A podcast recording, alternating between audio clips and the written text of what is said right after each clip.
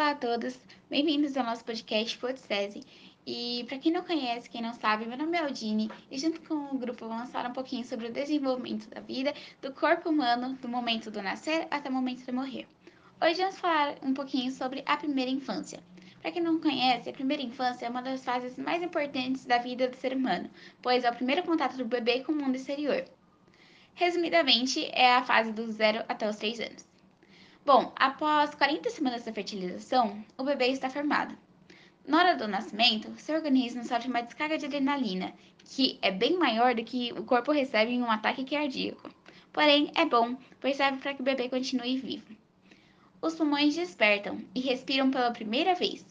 O ar chega à traqueia e percorre os brônquios, que se dividem em partes cada vez menores e mais finas, que chamam alvéolos. Temos cerca de 30 milhões deles. Lá, o CO2 é eliminado e o oxigênio absorvido. O coração do bebê possui o tamanho de uma noz. A horta e as paredes internas possuem orifícios abertos, que antes eram usados para levar o ar até o coração. Porém, agora não são mais necessários, por isso são fechados. O fígado realiza mais de 500 funções, incluindo produção de calor e eliminação de toxinas. Os rins são como o segundo nerd do corpo depois do cérebro pois tem que calcular o volume de água que o corpo da criança precisa para sobreviver e o volume que pode ser eliminado. O intestino do bebê, quando nasce, fica repleto de células mortas e líquido amniótico, conhecido também como merônio, que é um líquido altamente corrosivo que, se o bebê respirá-lo, poderá ter sérios danos aos pulmões. Mas, como o líquido está dentro do intestino, não há problema algum, pois será eliminado em algumas horas. E, inclusive, o leite materno também vai acelerar o processo, além de ser essencial à criança, como diremos mais à frente. O trauma de nascer terminou, mas o trauma de se desenvolver só está começando.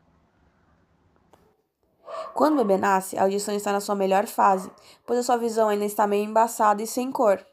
Já no interior do nariz, os nervos olfativos vão receber as correntes de ar e as vão enviar como sinais elétricos para o cérebro, que irá responder através de cheiros e outras sensações olfativas. O que os ajuda a identificar muitas das vezes o cheiro de sua mãe e de parentes bem próximos. Já a membrana do tímpano, ela vai receber as vibrações sonoras e então vai as enviar para o martelo, que vai passar pela bigorna e depois o estribo, que amplifica o volume mais ou menos 22 vezes. E em seguida vão para a cóclea no ouvido interno, Lá se encontra uma espécie de silos bem delicados e quando as ondas passam por eles, eles vibram. Os nossos olhos estão maduros, mas o cristalino não. A retina está madura, então eles não veem cores. Os cones e bastonetes transformam luz em sinais elétricos.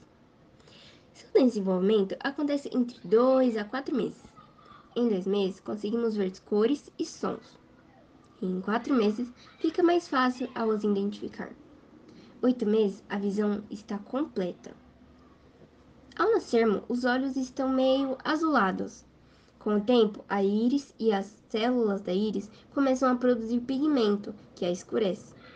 Eles são quase que uma impressão digital, devido ao padrão de disposição desse pigmento. Bom, eu vou estar falando um pouquinho sobre a faixa etária de 8 meses do bebê. É, nessa faixa etária a gente pode destacar quatro partes principais. É, a forma deles, o sentido mais utilizado, que no caso de, deles são, é o tato, onde eles conseguem é, sentir objetos e até mesmo é, os, os auxiliam a se locomoverem. Mas não é o principal. Por incrível que pareça, para que eles possam locomover, o órgão principal é o ouvido, onde tem três alças ah, que auxiliam e mandam impulsos do cérebro para que eles possam se achar no espaço e assim conseguirem se locomoverem. Bom, a gente também pode destacar que nessa faixa etária os eles têm em média 305 ossos. É, por que disso? Porque o bebê, quando ele nasce, nessa faixa etária ainda, não atingindo ainda um mês, um ano e poucos meses, é, a maior parte é cartilagem. Já um adulto formado tem 205 ossos, porque os ossos se formaram junto com a cartilagem. Bom, essa foi minha explicação rápida. É, tive que dar uma corridinha aqui por causa do tempo, mas é isso, gente. Espero que tenham gostado.